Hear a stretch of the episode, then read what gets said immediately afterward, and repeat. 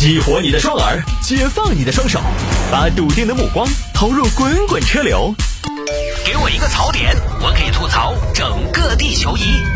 微言大义，换种方式纵横网络江湖。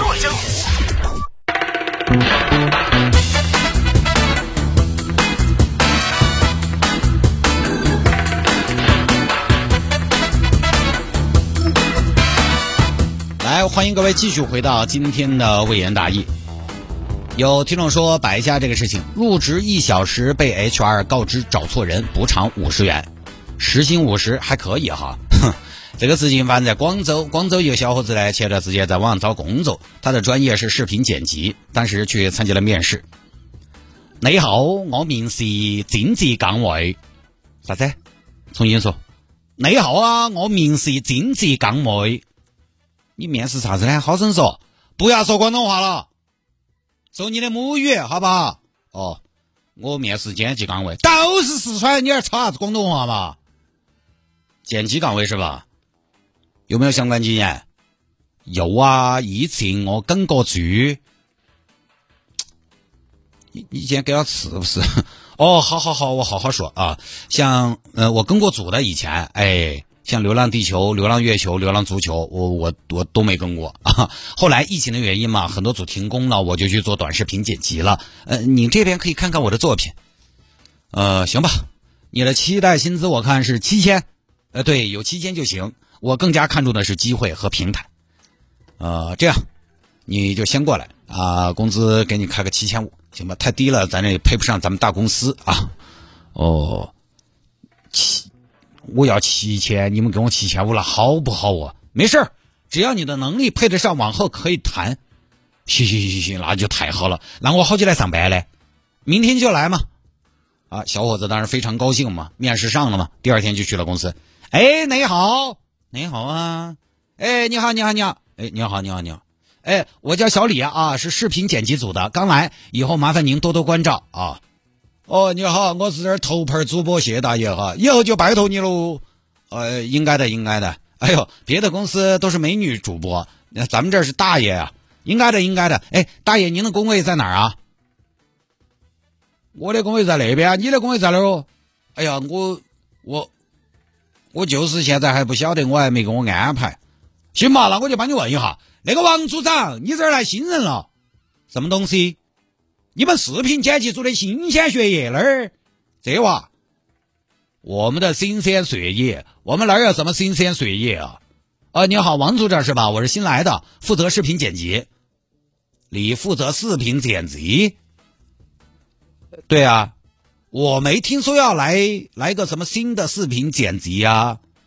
啊，不是吧？我昨天刚刚通过面试的，哎，全票通过，HR 通知今天来上班。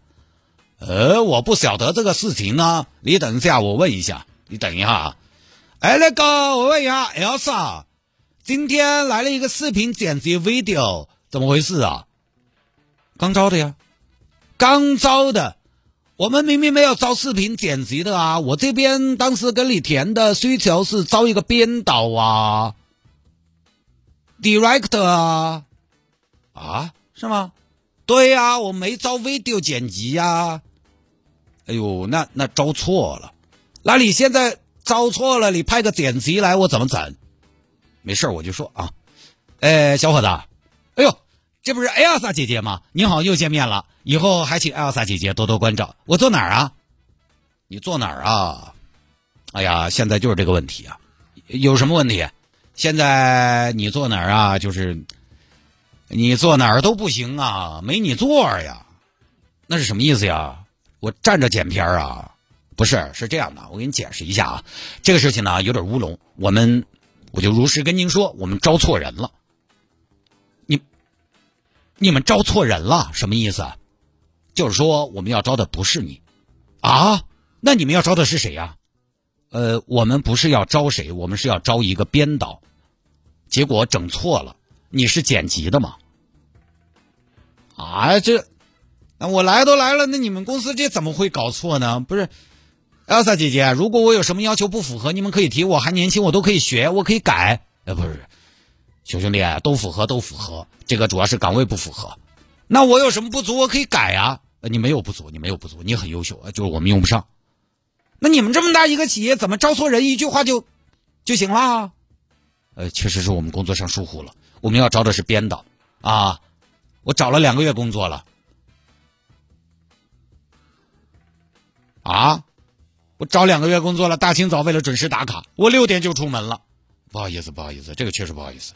那怎么会招错了呢？我看到你们招剪辑，剪辑你们自己写的吗？招剪辑吗？为了庆祝找到工作，我还在京东买了台新电脑。呃，网上买的应该可以退，现在退货还来得及。京东退换货政策不是一直挺好的吗？那我这都做了一个多小时了。行了，小伙子，这样我们明人不做暗事，挨打要立正，做错就要认。这样，我们公司呢给你一些赔偿。那，那你这能有赔偿当然最好啊！你放心。小兄弟，我们大公司肯定按规矩来，规矩要有，良心要有。我们做错了，我们该承担责任，我们从来不回避，是吧？这也是我们这么多年啊，我们公司的企业理念。我们老总的理念就是办企业要对得起社会的检验，对得起时间的考验。办企业不是目的啊，我们领导经常讲，办企业不是目的，办企业最终的目的还是做大蛋糕，最终实现共同富裕，让社会受益，让员工满意，让人民群众。哎，满意，所以呢，我们肯定要给你赔偿。这样，你等我，我去跟我们 CEO 汇报一下，看马上给你一个赔偿方案，行不行？呃，好吧，好吧，那就麻烦您了。过了一会儿来了，小李，你这个情况啊，我跟我们 CEO 汇报了，CEO 听了之后大为光火，说人家年纪轻轻的小伙子啊，这个损失啊一定要弥补，用人单位是不是？这这个是是是是是。就你你不要插话啊！CEO 要求我们要为自己的失误买单。CEO 说了，不买单就走人，非常严肃的说，不换思想就换人。CEO 还说了，赔偿方案一定要让小李你满意啊，要让小李满意，让舆论服气。赔偿既要体现出我们对工作失误的歉意，同时啊，更要体现出足够的经济回报。因为我们 CEO 说了。钱没给够，诚意不够，赔偿里面不能带着傲慢，不能带着应付，不能带着敷衍，所以啊，最后我们董事会商量决定给你赔偿，还真有赔偿啊！哎呀，贵公司太讲究了，哎呀，不能在这样的公司工作，我真的觉得太遗憾了。你们越诚恳，我也也越觉得悔恨呢；你们越赔偿，我越觉得可惜呀。所以啊，小李，为了让你不那么悔恨。我们赔偿金额是科学论证，大胆设想，小心斟酌，最后决定给你赔五十元交通费。多少？我没听清楚。五十元交通费，多少元的交通费？五十元，五十元，五十元啊！对，五十元，五十元收着，千万不要客气。收到，买点自己喜欢的东西，听到没有？五十元。艾莎姐姐，五十元我大概只能买点自己喜欢的方便面吧，那我也没有零钱给你们找啊。你放心，我们给你微信转账，这还用微信转账啊？微信发个红包就行了，两百额度以内吗？不行，我们财务制度上不允许我们以红包方式发放，必须得转账。要不你给我张银行卡也行，我还给你银行卡，我还给不给你开户行嘛？五十块钱。来来来，那我加你个微信。那你说，哎呀，萨姐，你刚才起那么大个份儿，就赔我五十啊？前面铺垫那么长，又是公司理念，又是老总的谆谆教诲，又是 CEO 的高要求、严标准。你说，哎呀，哎，我们这个赔偿综合考虑了你的损失的，你实际上也没有什么太大损失嘛，对不对？那我的坐班坐了一个小时了呀，你没有坐班，因为根本就不存在这个班。而且我们也及时发现了问题，你这个影响也不会太大，对不对？你现在你说实话，你今天第一天来，你现在才上午十点多，你要干什么？回去还来得及，那就是我还得感谢你们呗，感谢你们赔我五十，相当于我这一上午跑了两单闪送。小伙子，你也不要抱怨了。其实呢，不行的话还有另外一个方案，还有方案，几十啊？不是，其实不行的话，你愿意下来？剪视频也可以，可以吗？可以，但是我们的剪辑岗给不了七千块钱，那我不干，那那你就领了五十，自己另谋高就，好不好？这个东西良禽择木而栖嘛。哎呀，我这一天天的还没开始就已经结束了，最后小伙子没办法嘛，也不可能溜达不走，只有算了，就这么事儿啊。就这个事情呢，确实咱们细节呢也不太清楚，相关用人单位呢具体怎么招错的也没说，确实也不知道哪个环节出了错。呃，有朋友说呢，可能是萝卜招聘，就是什么呢？已经选好人了，但是呢整错了，中间流程整错了。但我还是觉得不可思议。你想嘛，有需求才会发布招聘信息，求职者才能看得到，看得到来投简历，面试上了，你通知人家来上班，到底哪儿错了？所以呢，有网友猜想是不是已经定好人了？可能是呢，不是岗位招错了，而是要招这个岗位。但是要招这个岗位呢，可能本来呢是不打算招小李，而是另有他人，比如招个小谢，哦，相当于他有这个岗位的需求，但是呢，这个岗位已经有人。定了，这个招聘面试呢，只是走个流程，结果走这个流程的过程中呢，出了问题，把小伙子当成顶好的人来通知了。有网友是这么猜测的哈，但因为这个事儿呢已经解决了，所以也就不会有人深究。而且这种剪视频的企业呢，一般是个体户、私人老板儿，私人企业、民营企业呢，基本上就是老板一个人说了算，所以小伙子去争取呢，可能也不会有更大的一个赔偿的方案。还有一个说法是，老板后来跟小伙子说了：“我是想录用你的，但是我有个朋友推荐了一名员工入职。哎呀，我那个朋友对我有知遇之恩，那我确实也不好拒绝。”是这么解释的，也不知道咋回事。一般国企哈事业单位是不敢这个样子，真的，这个没办法，当个趣闻听了就是了。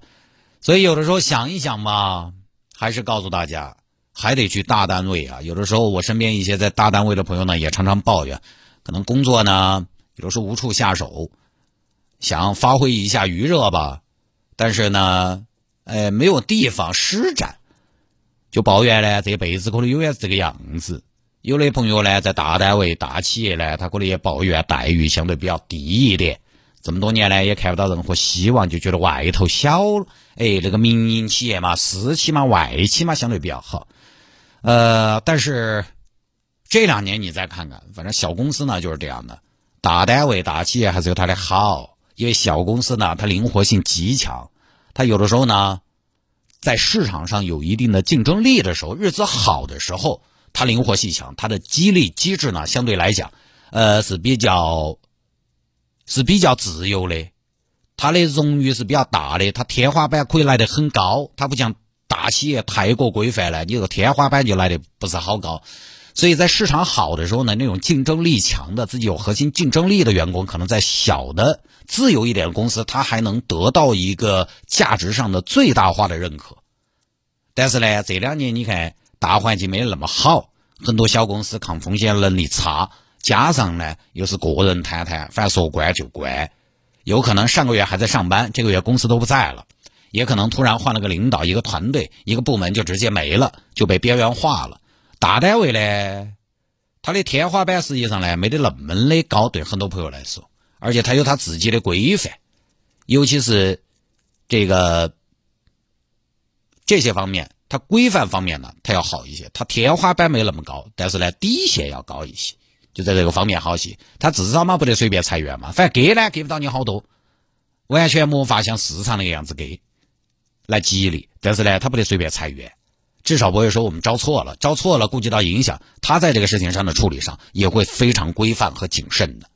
我们一个朋友生病休息好多年了，现在单位每年还在发放基本的工资，这个就是按规矩来。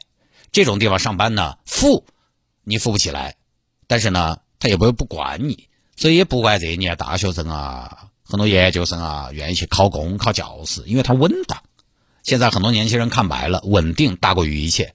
在大家都上升的时候呢，稳定的权重放的比较低，因为全社会各行各业都在进步，都在进步的年代，进步来得快，就显得出来让人羡慕。这就是过去的二十多年、三十年的情况，稳定反倒在曾经过去的这二三十年，稳定会被认为是没得进步，安于现状。但是现在呢，风险相对大了，你看到的是三十五岁的职场危机，看到各大互联网企业裁员。看到教培整顿，看到房地产下滑，这个时候很多个体来说呢，他不要说进步，不退步，他就觉得心里边踏实了。有些朋友可能于是想明白了一个道理：风平浪静也是某阶段的一种活法。一方面呢，降低物质需求；另一方面呢，现在的九五后、零零后可能在物质方面呢，他们本身没那么缺，所以干脆呢求稳，找一份稳当的职业。这确实也是一部分年轻人的心态。而且，从我看过的多年收入数据来讲，国企哈收入高于民企，规模大的企业收入高于规模小的企业，这是个基本规律。小的企业也有高收入的，但是那种呢是人中龙凤，他在一个小的企业里头可能占了么很小的。一个比例，大公司呢，它的底线会高一些。就大公司呢，基本样样都更规范，这个也是个很现实的问题，就不说了。